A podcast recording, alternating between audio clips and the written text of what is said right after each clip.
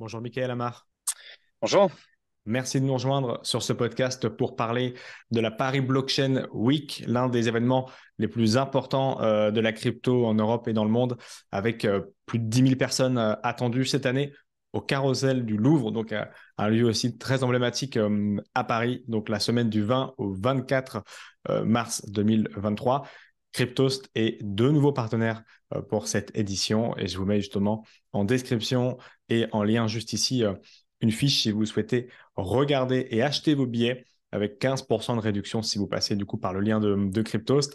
Et je suis très euh, heureux de regarder avec toi, Michael, ce, programme, échanger sur euh, ta vision. Je sais que tu as travaillé dans le Web 2. On va aussi regarder un petit peu comment se, se prépare ce Web 3. Est-ce qu'il y a autant d'attentes que le Web 2 à l'époque ou est-ce que c'est différent? Et puis on va regarder un petit peu ensemble les différents événements de cette semaine, puisque vous allez toucher au NFT, vous allez euh, préparer un hackathon, il y a une soirée spéciale pour les investisseurs, bref, un programme assez complet pour cette euh, quatrième édition euh, de la Blockchain Week, qui était là aussi l'année dernière très suivie par plus de 4000 personnes. Merci de nous rejoindre du coup. Est-ce que tu peux te présenter allez, en quelques mots pour les personnes qui ne te connaissent pas avant qu'on rentre dans le vif du sujet, s'il te plaît? Avec plaisir. Donc, moi, je suis entrepreneur dans le digital depuis 94. Donc, ça remonte, c'est le premier site web. Euh, j'ai monté plusieurs boîtes de digital marketing que j'ai revendues euh, en 2007. Euh, une société qui avait des bureaux de recherche et développement à Palo Alto, en Californie, où je suis allé habiter 10 ans. J'ai monté une boîte avec Facebook qui avait lancé une monnaie virtuelle déjà en 2009. C'était pas de la blockchain, mais c'était pas loin de ça. Et ça m'a donné goût à cette monnaie digitale qu'on pouvait transmettre euh, de façon instantanée, qui avait une forte valeur perçue. Et donc, quand j'ai découvert de façon euh, plus directe euh, la crypto la blockchain en 2017, j'ai mis la tête jusqu'au, comme on dit, dans le rabbit hole. et donc, j'ai participé à la création en 2017 de l'accélérateur à Station F Chain Accelerator, qu'on a revendu depuis. Et on avait fait en 2019 la première édition de la Paris Blockchain Week. Et donc, 2023 sera la quatrième édition. Et vous aviez fait la première édition ou euh, à distance, il me semble, c'était pendant le Covid ou c'était la seconde, je ne sais plus. Non, non, euh, c'était la seconde. La, première a eu lieu en 2019 à Station F. Et, euh, et la seconde, ben, un mois avant, on, on a dû bouger en ligne, mais ça s'était plutôt bien passé. Ouais, c'est ça. Il y avait déjà eu beaucoup de gens à, ces premières éditions. Et là, vous attendez plus de 10 000 personnes euh, dans ce nouveau lieu qui est au Louvre. L'année dernière, vous étiez déjà au Palais Brongniart à Paris. Donc, c'était déjà un haut lieu de, euh, symbolique de la finance euh, traditionnelle, mais aussi maintenant de plus en plus de la crypto. Donc, la barre encore plus haute. Est-ce que tu peux nous dire quelques mots sur bah, les éditions précédentes, justement, en termes de personnes que vous avez reçues, en termes de nombre de personnes que vous avez reçues également? Ça s'est passé comment, la PBWS 2022 oui, alors donc c'est la Paris Blockchain Week, et donc il y avait deux événements. Il y avait un événement qu'on avait appelé, on est en train de renommer Paris NFT Day, qui était une journée dédiée au NFT Metaverse, notre première édition. On a eu un peu plus de 3000 personnes qui sont venues cette journée-là. Et on a eu deux journées euh, qui sont le Paris Blockchain Week Summit classique, je vais dire, euh, qui prenait plutôt les sujets assez deep autour de la régulation euh, crypto, blockchain, DeFi, la tech, les sujets enterprise blockchain, etc. Et donc c'était 6000 personnes sur les trois jours. Euh, donc 4000 euh, pour, pour, euh, pour le summit. C'était les fondateurs de Binance, d'Algorand, de Solana. donc les plus gros projets blockchain. beaucoup de marques de luxe. je pense qu'il y a eu une trentaine de marques de luxe qui sont venues sur la journée NFT Metaverse. On avait les fondateurs d'Animoca également. beaucoup d'investisseurs, il y a plus de 300 investisseurs qui sont venus, y compris des, des fonds souverains qui étaient présents et des centaines de startups.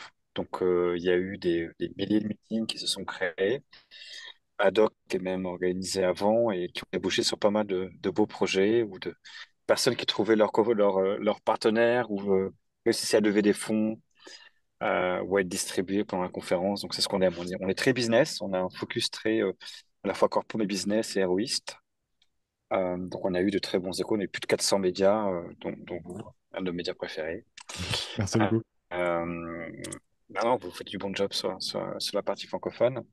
Euh, et donc, ouais, super, euh, super énergie, super résultat qui nous aurait envie de taper plus fort. Et on vise donc 10 000 personnes euh, entre le 17 et le 24 mars, avec un programme un peu plus chargé.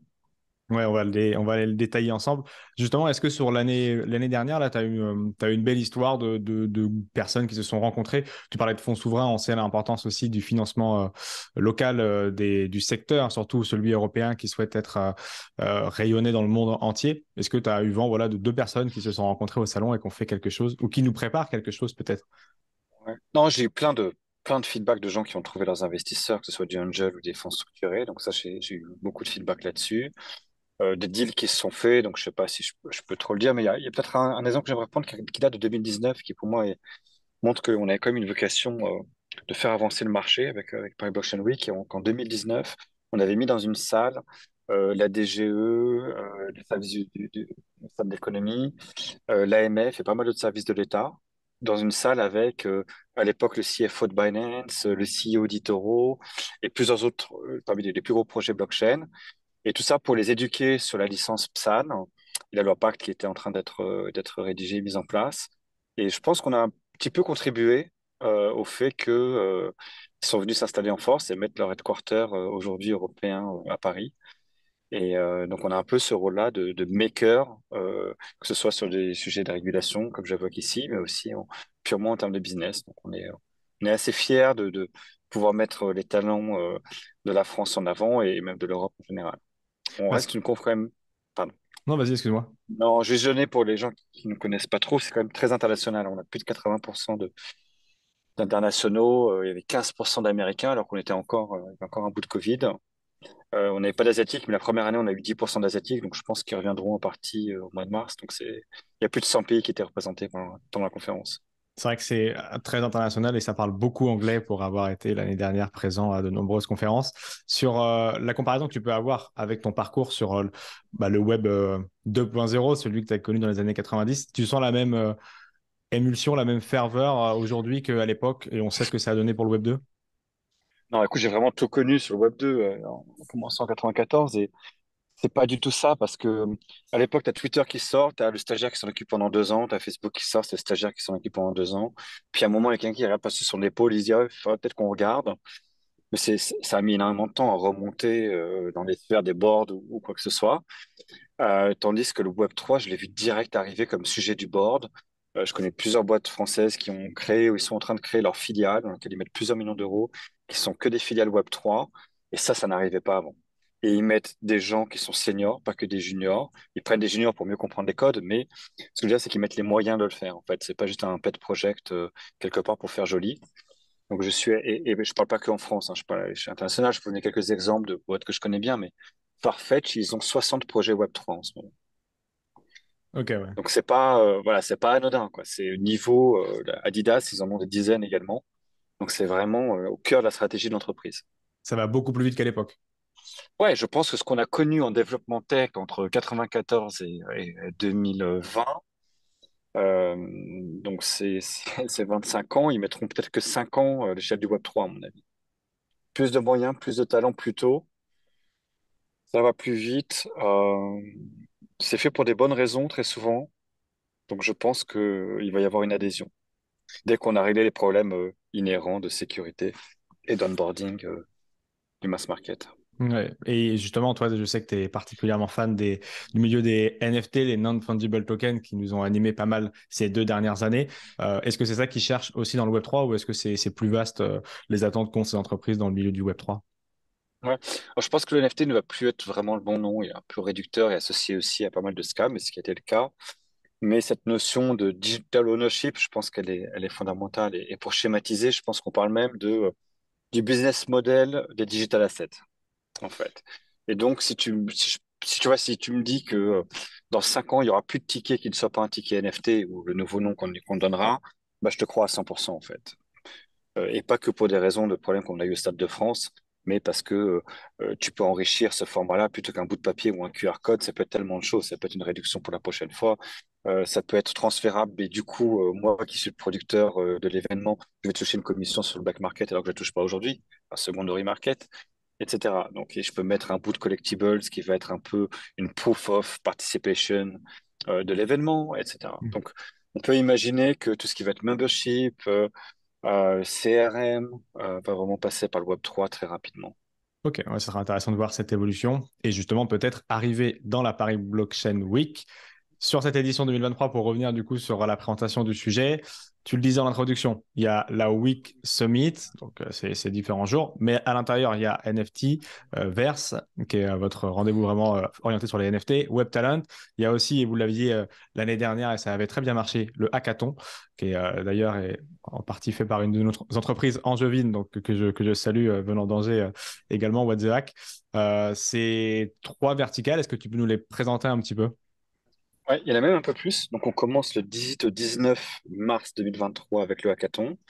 Il y aura cinq, euh, cinq sujets, cinq équipes différentes, avec des équipes différentes à chaque fois qui vont, qui vont travailler sur les, les sujets qui vont être amenés par nos partenaires. Euh, donc, ça peut être des sujets de design, pas que de développement hardcore sur une blockchain en particulier. Euh, donc, il y a par exemple un acteur du gaming qui va venir apporter son challenge, par exemple. Et euh, ouais, super content de travailler avec Hack. Ils ont fait un, super boulot l'année dernière. Donc, on, on, continue avec eux. Euh, donc, ça, c'est le week-end. Le lundi, il y a deux événements concomitamment. Il y a une énorme job fair. Donc, on, on estime qu'on aura près de 2000 candidats. Et pour tacler tous les types de métiers dans le Web3, donc que ce soit euh, le blockchain dev, mais aussi le Discord community manager, etc. Donc, à la fois avec une vocation, bien sûr, de networking et de faire en sorte que, que les gens trouvent un job et inversement, mais aussi euh, d'éduquer euh, notamment les corporates qui veulent lancer une collection NFT, un métaverse, un P2E game, ne savent pas forcément quel type de, ressources il leur faut. Parfois, c'est des ressources qui sont complètement remote, donc il faut apprendre à travailler avec elles. Euh, certains veulent payer en crypto, comment est-ce qu'on fait? Donc, on va essayer d'aborder ces sujets du RH et, et Web3, la manière comment on fidélise ce type de ressources. Ce qui n'est pas évident. Donc, on va essayer de creuser vraiment le sujet RH en plus d'être une talent de faire. Et le même jour, on aura une journée dédiée aux investisseurs du monde entier. Donc, on aura peut-être entre 2, et 300 investisseurs. Il y a Kim Draper qui vient donner un petit euh, speech. Mais là aussi, on aura des sujets assez précis pour les investisseurs, du type euh, comment est-ce que je pitch le Web3 à mes, euh, investisseurs, à mes LPs, ou quel est le statut, des régulations pour créer un fonds crypto et token en Europe. Donc, tous les sujets qui sont un petit peu complexes. Donc, on va les aborder. Et j'ai oublié, en fait, avant la conférence, on va pousser une énorme startup competition euh, avec, euh, si tout va bien, des, prize money très intéressants et des vainqueurs pourront aussi être keynote speaker l'année prochaine, euh, l'année d'après, à la conférence. Et les 15 vainqueurs par catégorie, en fait, de la startup competition viendront aussi pitcher devant, devant les investisseurs et seront en clôture de, de la conférence. Donc, ça, c'est le lundi. Il faut garder l'énergie parce que mardi, Euh, c'est une grosse journée, donc NFT Metaverse, euh, à la fois dans le Louvre, donc euh, Carousel, le dîner sous la pyramide, qui va être très sympathique, où on va avoir beaucoup d'expériences d'expériences live, des speeches des plus gros acteurs. On est content d'avoir par exemple le CEO de Reddit, qui va quand même faire des choses très intéressantes là sur les NFT, sans appeler ça NFT, mais de la même manière qu'on aura des gens de chez Rarible, Animoca et et les founders des, plus gros euh, on cyber, des plus gros projets liés au, au Decentraland sera là également. Euh, les, plus gros projets NFT Metaverse. On est content aussi d'avoir bien sûr les Français euh, Sandbox et Sora. Euh, donc ça c'est pour la partie. Il y aura une partie gaming, pardon, toujours ce mardi-là, qui sera délocalisée juste pas loin, 400 mètres en face. Il y a eSpot, qui est le plus grand espace de gaming en Europe, en fait. Donc c'est 2000 mètres carrés qu'on a complètement privatisé aussi pour avoir des expériences à la fois gaming, P2E euh, et métaversiennes, on va dire, euh, le même jour. Donc ça, c'est le mardi. Et après, mercredi, jeudi, on a la conférence plus classique, Paris Blockchain Week Summit, avec bah, les fondateurs des plus grosses blockchains, euh, des, plus gros, des plus grosses plateformes de crypto. On va aborder des sujets, régulation beaucoup, comment est-ce qu'on ramène la confiance dans, dans, un marché qui, qui en a vraiment besoin aujourd'hui. Euh, donc ce qui est open finance aussi, les nouveaux modèles économiques, et on commence à avoir euh, une ouverture vers la finance traditionnelle. On est content d'avoir Goldman Sachs qui vient, euh, JP Morgan vient, des gens comme les grands cabinets de conseil anglo-saxons qui viennent avec la direction vraiment US en général. on a des eBay qui viennent. C'est des gens à qui on ne parlait pas vraiment. Google sera là, Amazon sera là, Tencent sera là. Euh, donc, c'est des gens à qui on ne parlait pas vraiment encore les années précédentes et c'est vraiment bien et en plus nécessaire dans le temps qui court de, parler et d'essayer de, bridger un peu finance traditionnelle avec la, nouvelle finance, on va dire, et, et d'aider les gens du 2.5 à rentrer dans, dans, dans, le point 3, enfin dans le 3. donc ça va être très technique sur les sujets techniques, très poussé sur sujet de régulation, et toujours bah, beaucoup de stands et d'interactions et de démos.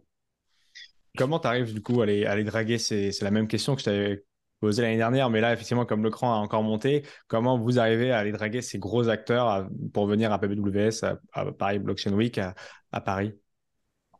On a la chance, en fait, c'est les gens qui en parlent le mieux de, de, nous sont. Euh, c'est pas nous les, les commerciaux de, l'équipe, mais c'est euh, les, les gens qui y sont allés en fait.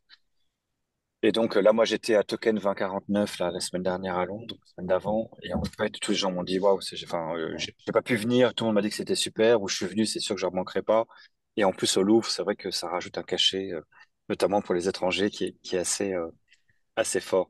Donc, je dirais que bah, on a la chance d'avoir eu des bons retours sur la qualité des interventions et, et des gens qui étaient présents, des attendees.